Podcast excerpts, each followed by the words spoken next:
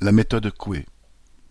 Il a suffi de l'annonce par l'INSEE d'une hausse de 1,2% du nombre d'emplois salariés dans le secteur privé au deuxième trimestre 2021 pour que ministres, experts et commentateurs complaisants proclament l'arrivée de la « reprise » et la fin de la crise.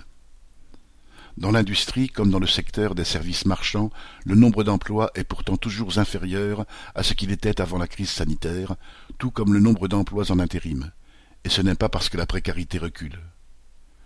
À quel type de contrat, à quelles conditions de travail correspondent donc ces nouveaux emplois?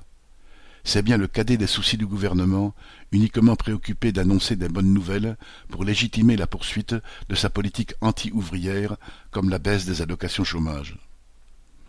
D'autres statistiques, tout aussi officielles, mais qui ont fait l'objet de beaucoup moins de publicité, soulignent néanmoins qu'au deuxième trimestre de cette année, les salaires de base, salaires bruts hors primes et heures supplémentaires, ont augmenté en moyenne deux fois moins vite que les prix à la consommation.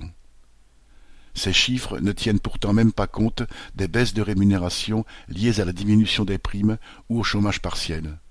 En effet, 1,3 million de travailleurs du privé ont encore été en activité partielle au cours du mois de juin, bien des patrons se servant du chômage partiel pour faire réaliser la production en moins de temps et mettre une partie des salaires à la charge de l'État.